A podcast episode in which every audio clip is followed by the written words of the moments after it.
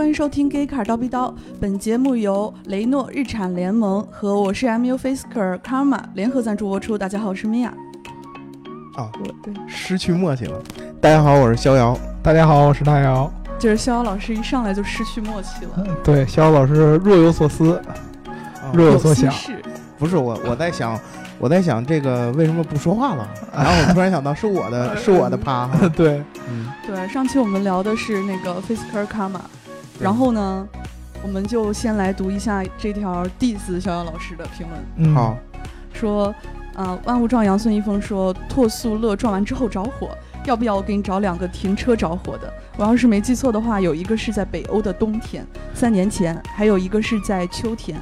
还是夏天的，在国内至少两起自燃，还有更多吗？没了。对吧？这个其实算是个体现象吧。嗯然后那个是真的是设计上的一个缺陷。嗯这个我觉得两者吧，还还不是这么直接能比较的，就是可能是个体车辆的这个安装啊什么之类的问题，而嗯不是完全的设计问题。对，你要考虑一个问题，就是现在的特斯拉主力的 Model S 和 Model X 这两款车已经是一个，呃，算是很大量级的一个量产车型了。对，它跟 Fisker 原来的 Karma 这种特别小众的，到目前为止这么多年下来才一共卖了两千辆的车，不一样，对，它完全不是一个体量的。现在每个季度，呃，Model S 和 Model X 加在一起就能交付两万多辆。对，啊，对吧？它每一年已经将近有十万辆的这样的一个交付量了，它跟你这种这么多年才两千辆的车完全不在一个数量级上。你这个它的产品的稳定性和良品率横向比已经没有什么可比性了。对对，你不可能拿着这么多车当中的几个个例，然后来比。那其实最近特斯拉还有很多召回的事儿呢，但是这个在大大的量产车项目当中也是比较常见的，对对吧？嗯，嗯，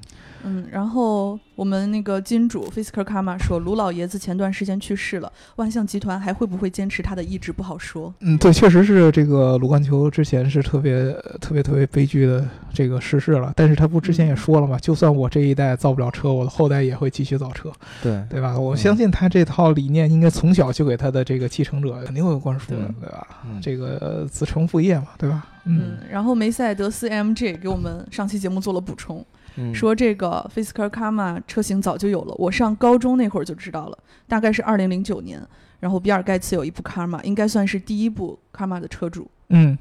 然后嗯还说这个 Karma 在二零零八年北美车展首秀，当年的 Karma Prototype 插电混动车型售价八万美元，嗯，百公里加速六秒，极速一百七十公里每小时，二十二英寸轮毂。二零零九年第四季度开始交付，年产量计划是一万五千辆，你这这这这是当时是想要提车还是怎么着？是呢，关注了这么深，对。数据记得是，哎，确实细哈、我觉得这这个小伙伴很厉害，他上二零九年高中，应该其实比我们要小一，哎，应该跟米娅差不多吧，嗯，比米娅还要再大一点儿。大一点对比米娅要大一点儿，但是比我跟逍遥肯定是要小，大概小小一两岁，对，对吧？那那其实那会儿就如果已经开始关注电动车，那绝对是特别特别前沿的一个人。零八年、零九年在那会儿还在为高考焦头烂额呢，对对对对，这个绝对是不一般。看来我们这个听众的素质确实是非常非常到位啊，比我们要专业的多。但是有一个问题就是，呃，那会儿这个 Fisker Fisker Karma 它发布的时候，他的车在那个时候是特别特别牛的。嗯对但是如果你现在还是这种类似的一个属性的话，你完全跟不上时代了。那那会儿零八年、零九年的时候才有几个电动或者混动的车，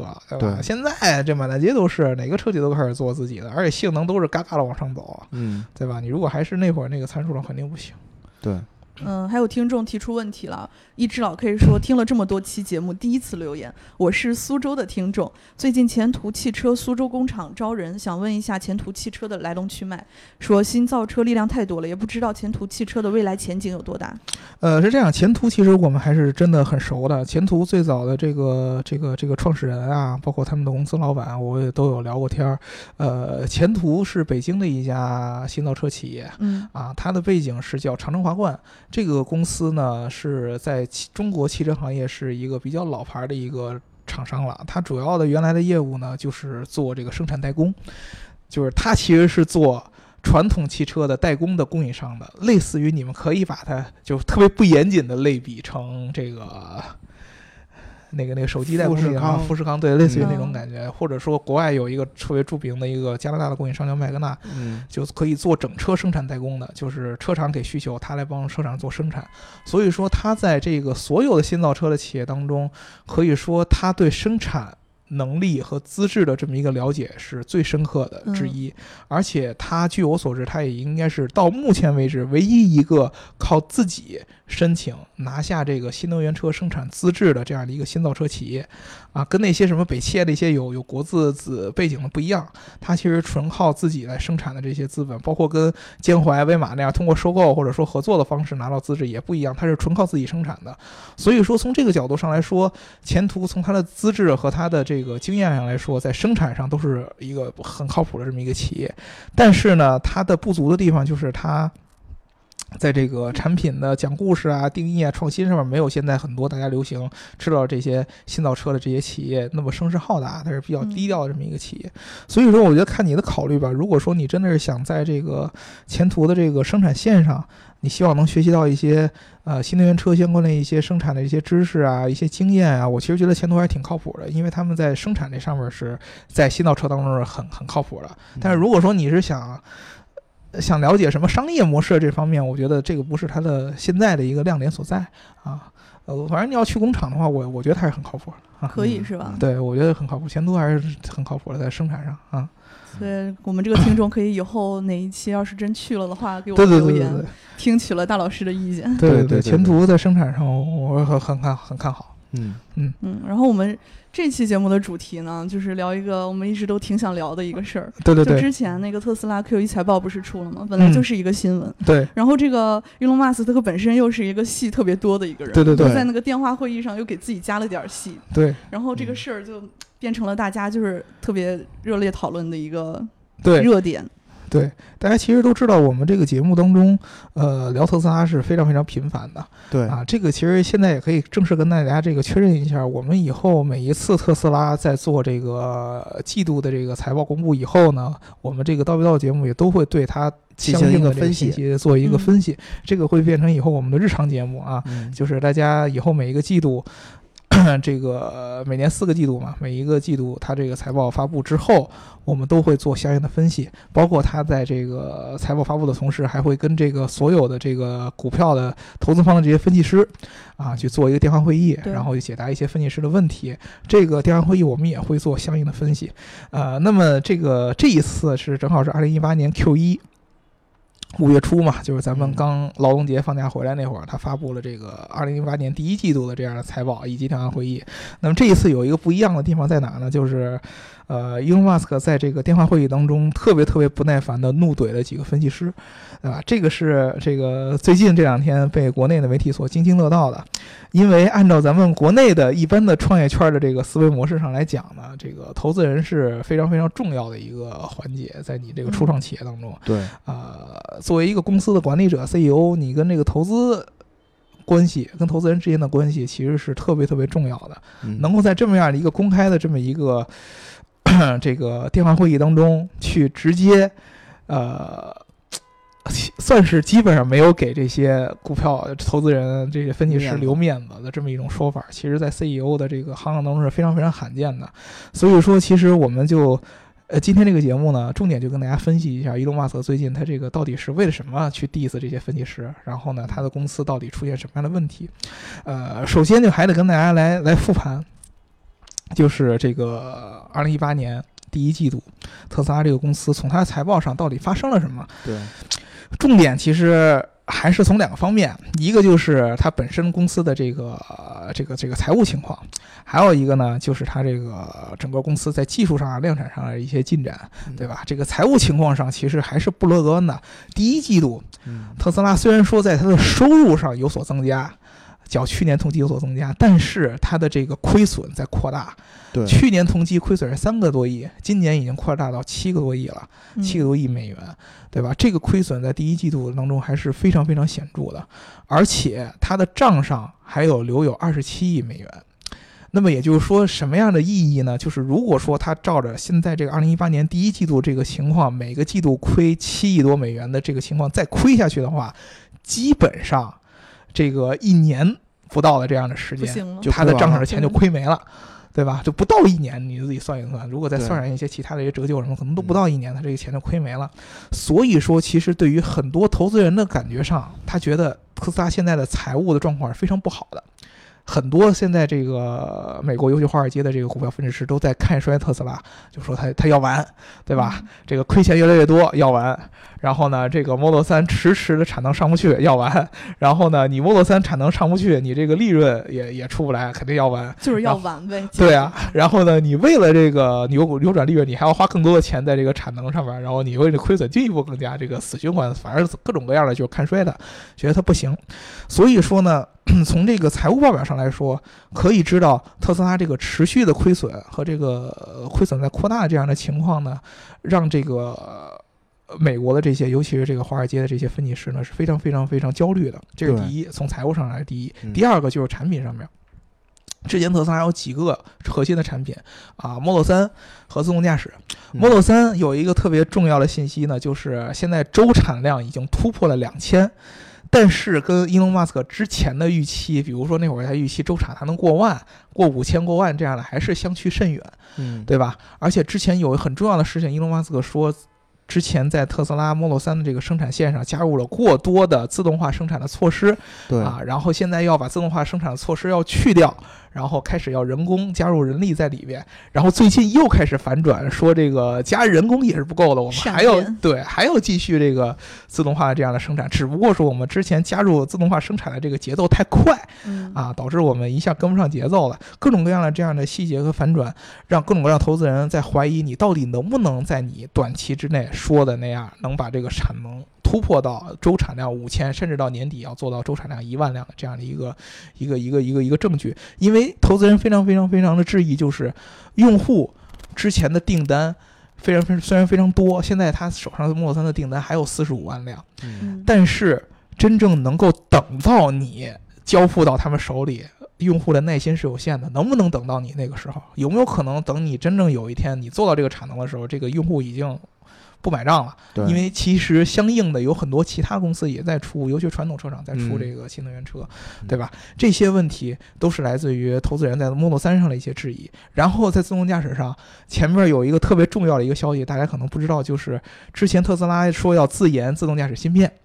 对吧？然后挖来了之前在 AMD 的传奇的芯片架构师吉姆凯勒，这个人特别特别厉害。像当年 AMD 就是按摩店俗称，能够跟英特尔在一个市场上竞争，就是以这个小企业去搏这个大大大企业的这样的形式，主要得益于吉姆凯勒当时的一个对这个 AMD 架构的这么一个一个一个设计，是非常非常传奇的一个工程师。他被伊隆马斯克最早挖过来，在特斯拉专门去负责自研这个松下芯片这件事儿。这个人在今年离职了。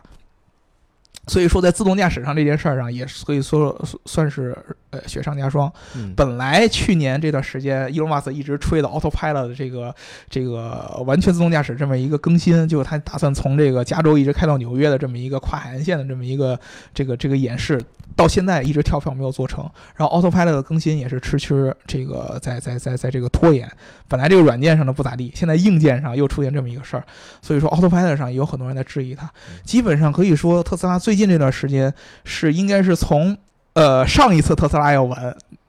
就是一零几年那会儿，就是 Model S 还没有上市那会儿，就是出现财务危机后又一次出现危机，基本上被 Model 3给拖的。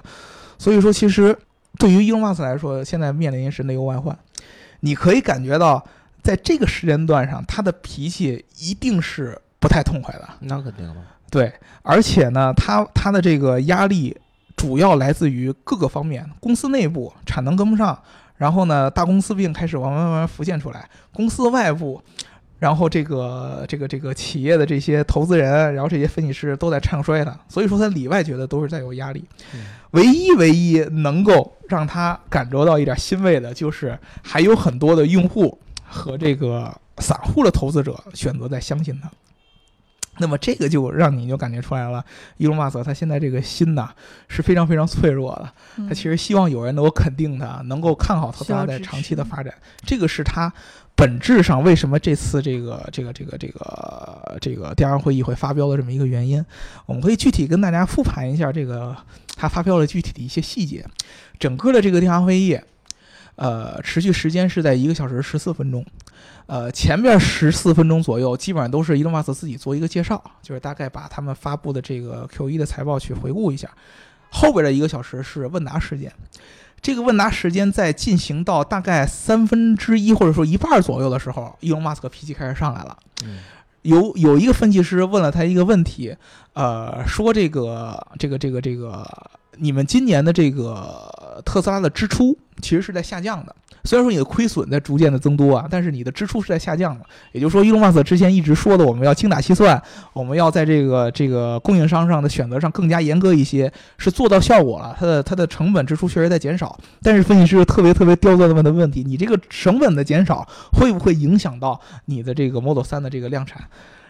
啊，那么当时这个伊隆马斯本身是没做什么回应，是他们的 CFO 当时做了解答，说这个我们其实是在这个量产上做了很多的这个精益和优化，包括我们对现有的资源也有更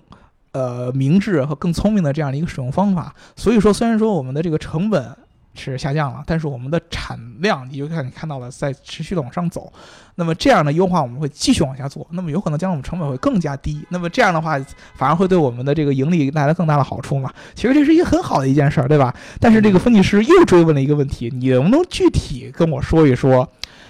这个你的这个成本的节约具体体现在 Model 3的这个生产上是哪个模块？你哪上面是省了钱了？这个让伊隆马斯克特别特别不爽啊！伊隆马斯克当时直接说了一句话，本来他们 CFO 打算继续回答这个问题的，嗯伊隆马斯克直接说了一句话，说这个下一个问题我不想听了啊！他说了一句话呢，就是无聊的傻瓜问题是特别特别没劲了。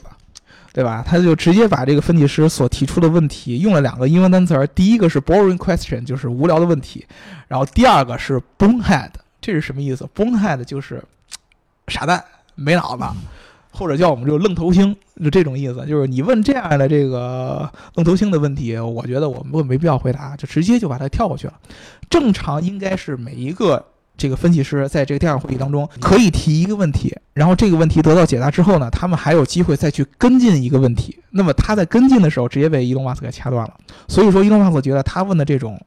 具体的你在省钱啊和省钱跟这个 Model 3的这个产能的关系上，觉得这个是完全完全傻蛋的一个问题。跳到下一个问题，下一个问题又来一个分析师，分析师问他呢，就是说你能不能跟给我更新一下现在特斯拉 Model 3订单的一些情况？这些订单当中有多少是可选配的订单？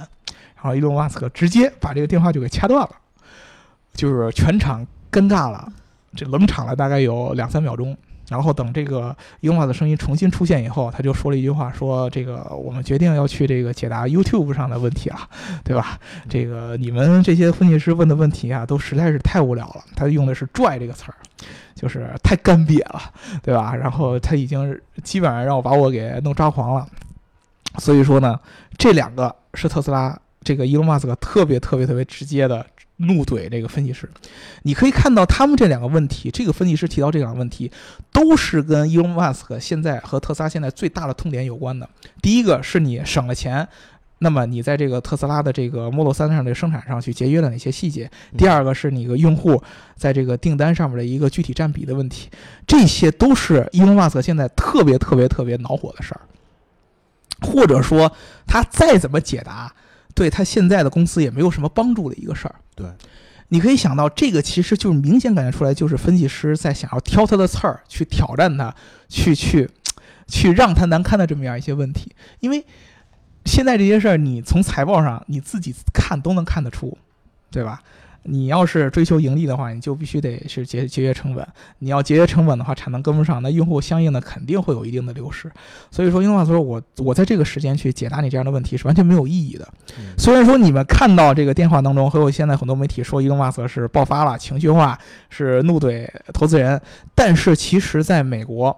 有一些金融相关的这些主持人啊、分析师啊，他是力挺伊隆马斯克的，因为他觉得从一个上市公司的 CEO 角度上来说，如果说你在这个问题上，这种吹毛求疵的问题上面，你没有保证一个 CEO 的一个底线，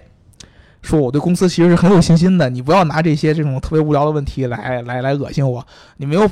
表现出这个态度上的话，其实对你的公司可能会有更不好的影响，就让人觉得你自己的信心不足。嗯对吧？伊隆马斯克其实已经说了，我们现在的这个产能在这个相同等级别的公司当中，我们绝对是最好的，都没有之一，就绝对是最好的。当时他们的这个同事还说，我们可能是最好的之一。伊隆马斯克直接就掐断说，我们不是之一，我们就是最好的。我们这个这个我们这个梯队里边就没有，只有我们一家，没有其他人，对吧？包括它的销量上，Model 3现在的销量上也要比同级别的其他的传统燃油车，比如说宝马三系、奔驰的 C 级啊，销量都要好，甚至有过这样无几，增长是最快的。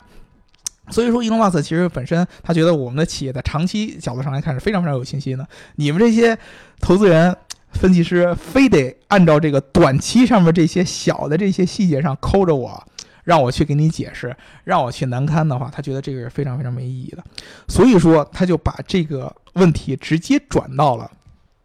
这个这个这个 YouTube 上。YouTube 上这个人是谁呢？这个并不是我们一般想的什么呃什么什么什么特斯拉的粉丝啊什么的，不是这样的。YouTube 上这个人叫伽利略，这个人呢，他自己有一个 YouTube 频道。他是什么呢？他每一期，呃，每隔一段时间，就跟咱们这个节目一样，他也会去分析特斯拉的这个、这个、这个财报。然后呢，他的很多很多的受众都是来自于特斯拉上市以后去买他股票的一些散户。这些人也希望这个、这个、这个能够通过 YouTube 这样的方式给伊隆马斯克提一些自己想的问题。所以说，他们呢就联合这个这个 YouTube 这个主播叫伽利略嘛一块儿。去给这个伊隆马斯克申请，说我们能不能在你的这个电话会议上也提个问题？据说有两千多个人申请，然后呢，伊隆马斯克就同意了。本来按照他们这个电话会议的规矩呢，应该每个人只能提一个问题，然后去跟进一个问题。结果伊隆马斯克在这块儿放飞自我了，直接跟这个伽利略说：“哎，我觉得你提的问题都挺有意思的，你就一直往下问吧，啊，一直问到你问不出问题为止。”结果这一提就是二十多分钟。整个问答时间只有一个小时，留给这个伽利略的时间有二十多分钟。也就是说，伊隆马斯克把三分之一的时间留给了他在这个公募市场上这些散户。他觉得这些散户提的问题可能更有意思。事实上，这些散户提的问题也确实很有意思。比如说，他们问了这个 Waymo 说要在这个自动驾驶领域要做这个无人的这个出租车。那么，你特斯拉之前也说要做这个东西，能不能给一些落地的时间啊？伊隆马斯克觉得很高兴啊，问这些竞品的问题吗？就可以拉高我们整个公司的形象，然后就特别特别高兴的做了解答，而且特意跟他们强调说呢，说我觉得你们提的这个问题有意思，所以说持续的解答了二十多分钟，啊，最后，最后的最后，等他回答了二十多分钟这样的问题之后。又回到了投资人，投资人这边问了他几个，第一个，关于这个这个这个特斯拉融资的问题，你账上只有二十七亿了，对吧？你每个季度还要亏七亿多，呃，你确定你不需要再再再融资了吗？你这个这个这个这个亏损的情况，感觉其实马上就要完啊。然后伊隆马斯克斩钉截铁的说，我不需要融资。这个这个这个分析师是摩根士坦利的啊，非常非常有名的这个大的投行，而且这个这个分析师呢，一直是很看好特斯拉的，嗯，就是给伊隆马斯克一个台阶下，就问他说：“你确定你是不想融资呢，还是你不需要融资？”然后伊隆马斯克特别坚定、斩钉截铁说：“我不需要融资，完全不给自己留任何的后路，就是说我不需要融资。”因为在他的之前的预估当中，他的这个 Model 3的产能一旦上去，他们今年的这个年末这个季度是有可能实现盈利的。那么，所以说，在他的这个整个的逻辑当中呢，按照他的这个预估，他是不需要融资的。但是如果说他没有能够实现这个目标，像他之前那样持续跳票的话，他的这个亏损会一直七个亿、七个亿、七个亿，那么钱就会亏光。所以说，伊隆马斯克在这件事上还是强行的给自己这个树立信心，也给所有的散户树立信心。我会在这个年底完成我们这个盈利这样的一个目标，对吧？这一点是第一个。第二个，也有投资人问他。说这个，你能不能给我们一些具体的一些这个这个这个这个，在短期上一些利好的一些消息，告诉我们你这个公司是能够稳定的、持续的这么着做这个短期之内发展的。然后伊隆马斯克直接开始怼了，就说一直以来我。就希望我们的公司的这个购买我们公司股票的人是看着我们公司长期发展的，而不是短期发展。那么短期发展上，我们的公司一定会有很大的波动。你比如说，我们现在这个产能上不去，因为会遇到很多很多这样那样的问题，然后股价就会相应的波动，这是肯定会发生的。但是长期，你从长期角度上来说，不管是用户对我们产品的认可程度啊，还是我们产品的这样的一个质量啊，还是我们这样成本的这样一个削减呀，还有产能慢慢往上走，长期我们是在往好的方向来走。如果说你接受不了这个波动的话，你就别买我们的股票。这个是特别特别直接的一句话，基本上就是跟这些投资人撕破脸了。就是如果说你是短看着我们的短期利益，你就直接就把我们股票卖了吧。嗯啊，而且伊隆马斯特别特别斩钉截铁说：“我来这儿打这个电话，做这件事儿，并不是来说服你们来买我的股票的。如果说你看中我们的长期利益，你可以去持有我们的股票；如果说你觉得我们短期利益这个波动你接受不了的话，风险接受不了的话，那请把我们的股票卖掉，对吧？”他是非常非常非常厉害的，直截了当的把自己的心声说了出来。这一套话术，在美国有一帮人是非常非常非常支持他的，比如说我们刚才说了很多散户。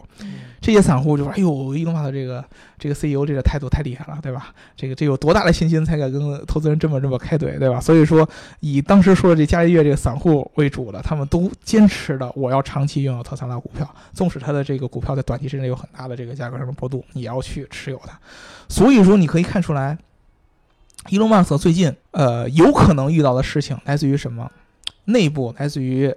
产能和供应商、员工对他的压力。”外部来自于投资人的压力，而伊隆马斯克自己还是保持他原有的那一套逻辑，坚信自己在这个行业当中的这样的一个地位和这个干事能力，他坚信自己一定能把这个 Model 3的产能给拉起来，把特斯拉的这个亏损给扭过来。那戴老师，你自己对于特斯拉的，包括伊隆马斯克整个的这一套话术什么之类的，怎么看呢？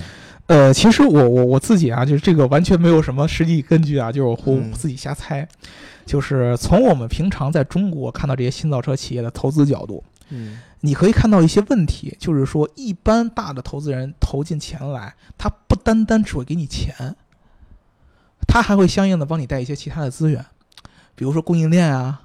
对吧？比如说这个相应的客户啊、合作方啊这些，这些其实有没有可能在一定程度上影响到了伊隆马斯克现在对特斯拉的一些规划？嗯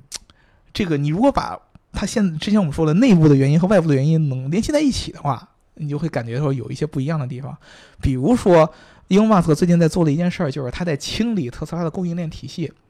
他之前在内部发邮件说呢，我觉得我们现在的这个供应的环节太冗杂了，有很多值得优化的地方。比如说，有很多并不是在特斯拉体系内的这个员工，或者说是第三方的公司，他们都有权利在我们的生产系统当中去访问，都有权利在我们的工厂当中去访问。这些人他们到底有没有资格去进入我们特斯拉的这个供应体系？如果说他们现在没有资格的话，或者说你只是为了图一时方便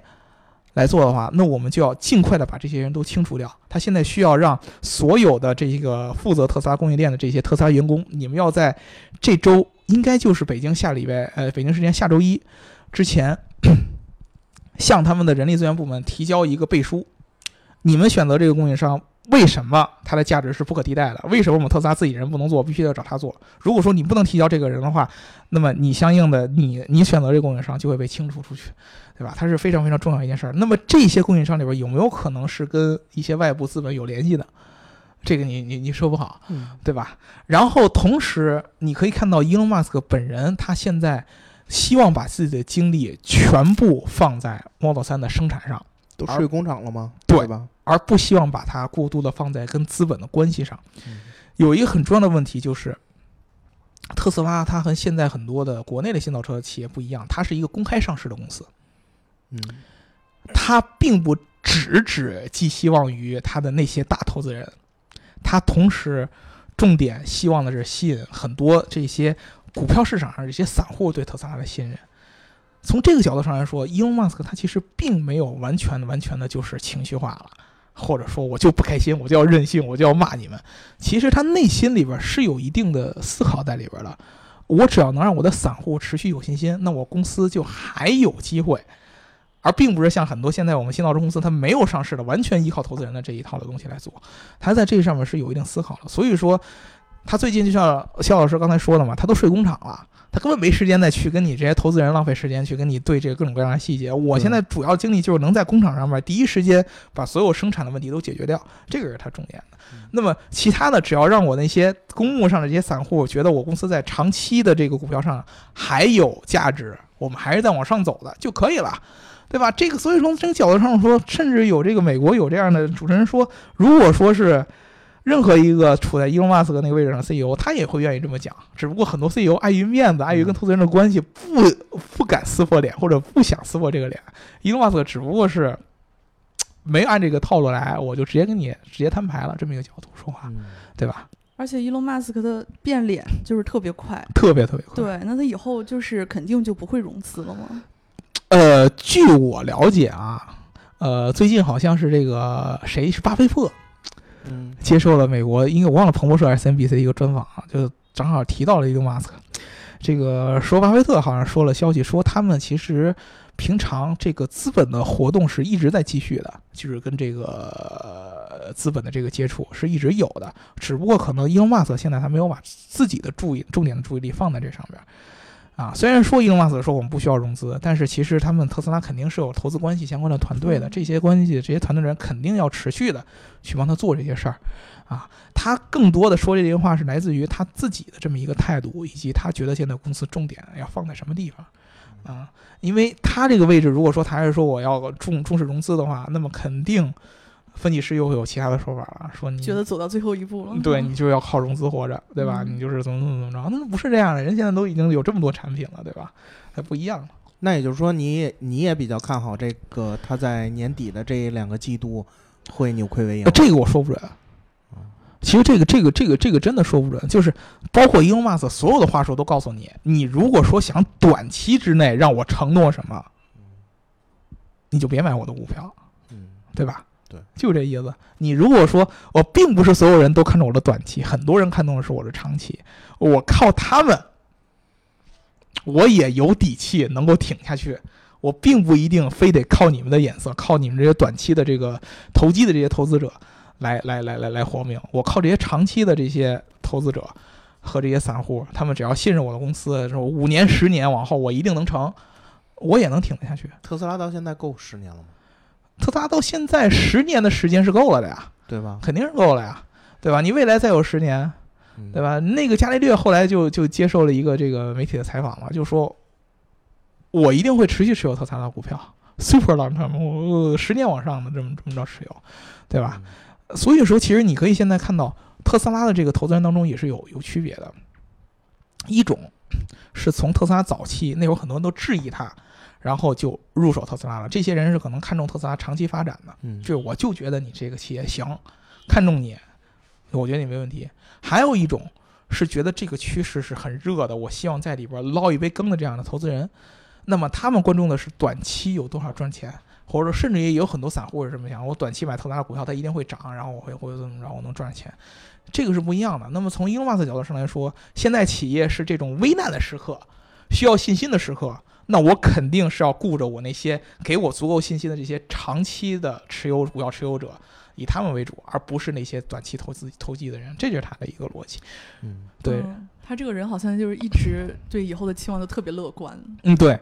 因为其实你能看到这个呃，伊隆马斯最近的这个这个形象，如果说他不是这么一个乐观的人的话，他其实很难挺过挺过这么长时间。对啊，他一直是觉得，只要是他把精力放在这个问题最重要的地方，那么他一定有机会能把这个做好。因为他觉得，如果他们这个团队做不好的话，相应的竞品也没有什么人做好了。对对吧？事实上也就是这样，也现在短期之内也没有几个新造车公司能达到特斯拉这个成就。嗯相反，其实是这些传统车企可能给他的压力比较大，包括投资人现在可能也感到到传统这些车企的转型奔驰啊，对啊，就 BBA 这些。但是你看到，其实特斯拉这财报当中有一个表的，就是目前情况下 Model 3的销量和这个 BBA 其他三家的这个豪华车同级别的豪华而且燃油车的对比，其实销量是非常非常持平的。呃，这一点上其实是非常非常厉害的一件事儿。你一个电动车已经跟这个同级别的内燃车卖的同样的这样数量了，这已经是非常厉害的一件事儿。哎，我想问，这个里边是它整个这个四十五万辆，还是它现在每周生产这两千往外卖的这个？啊，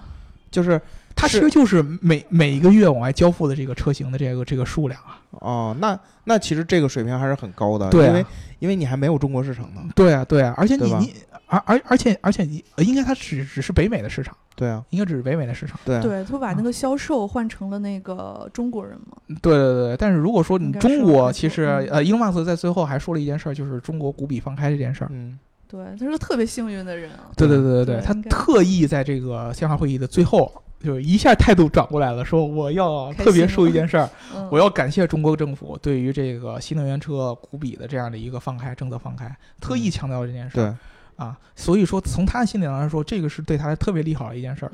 呃，虽然说现在我们行业里边很多人在分析，说这个新能源的这个股比的问题，纵使纵使你股比放开，还有一个重要的问题就是资质的问题，包括我们刚才说的前途那件事儿，嗯就是现在中国给发的这新能源资质一共十五张牌照，嗯这些牌照当中，其实基本上你们听到的中国现在很火了，很多新造车的公司都没有，发给特斯拉是非常非常非常呃有可能的。对吧？只不过是看时间的问题。呃，伊隆马斯克自己的预测呢，可能也就是大概三年左右，也就二零二零年，他不大概那个时间，那个时间中国就估计会有建厂。所以说，你从这个各种各样的这些消息上来说，那么特斯拉在长期角度上来说，九十年这个时间，它的发展其实还是很有机遇的。其实就算是现在从一个角度上来说，从纯从产品上来说啊，现在这个传统车企它的车出来了，电动车出来了。那么以现在 Model 3的这样的一个产品的这样的一个认可度和订单数量，只要它能把产能有效的解决上来，它还是有很有竞争力的。它不一定被人反过来一棍子拍死，对吧？从这个角度上来说，长期上还是很有机会的，对吧？那那那那其实，伊隆马斯克确实他得非常非常感谢中国政府，对，嗯，对，我们中国人很好很好的拯救了他，这是一个特别特别利好的消息。呃，所以对他来说，现在就应该把这个 Model 3的产能给提上来。对，提上来应该以后就没有什么对。继续睡在工厂里吧。对，啊，至于这个产能的问题啊，如果大家自己有特别感兴趣的话，我们可以具体跟大家扒一扒嗯，特斯拉现在这个产能跟我们传统的这个汽车的这个生产方式有什么区别？这个是也会一个特别有意思的话题，对吧？大家如果有兴趣的话，可以在这个节目当中给我们留言，你还想了解特斯拉一些什么信息，对吧？对，把嗯。名字改成特斯拉产能。对，特斯拉产能，对。本节目由特斯拉产能独家赞助播出。对行，那我们这期节目就聊到这儿，嗯。不要忘了给我们点赞、打赏、加评论，点赞、打赏、加评论，点赞、打赏、加评论。嗯，那我们下期再见，拜拜。拜拜。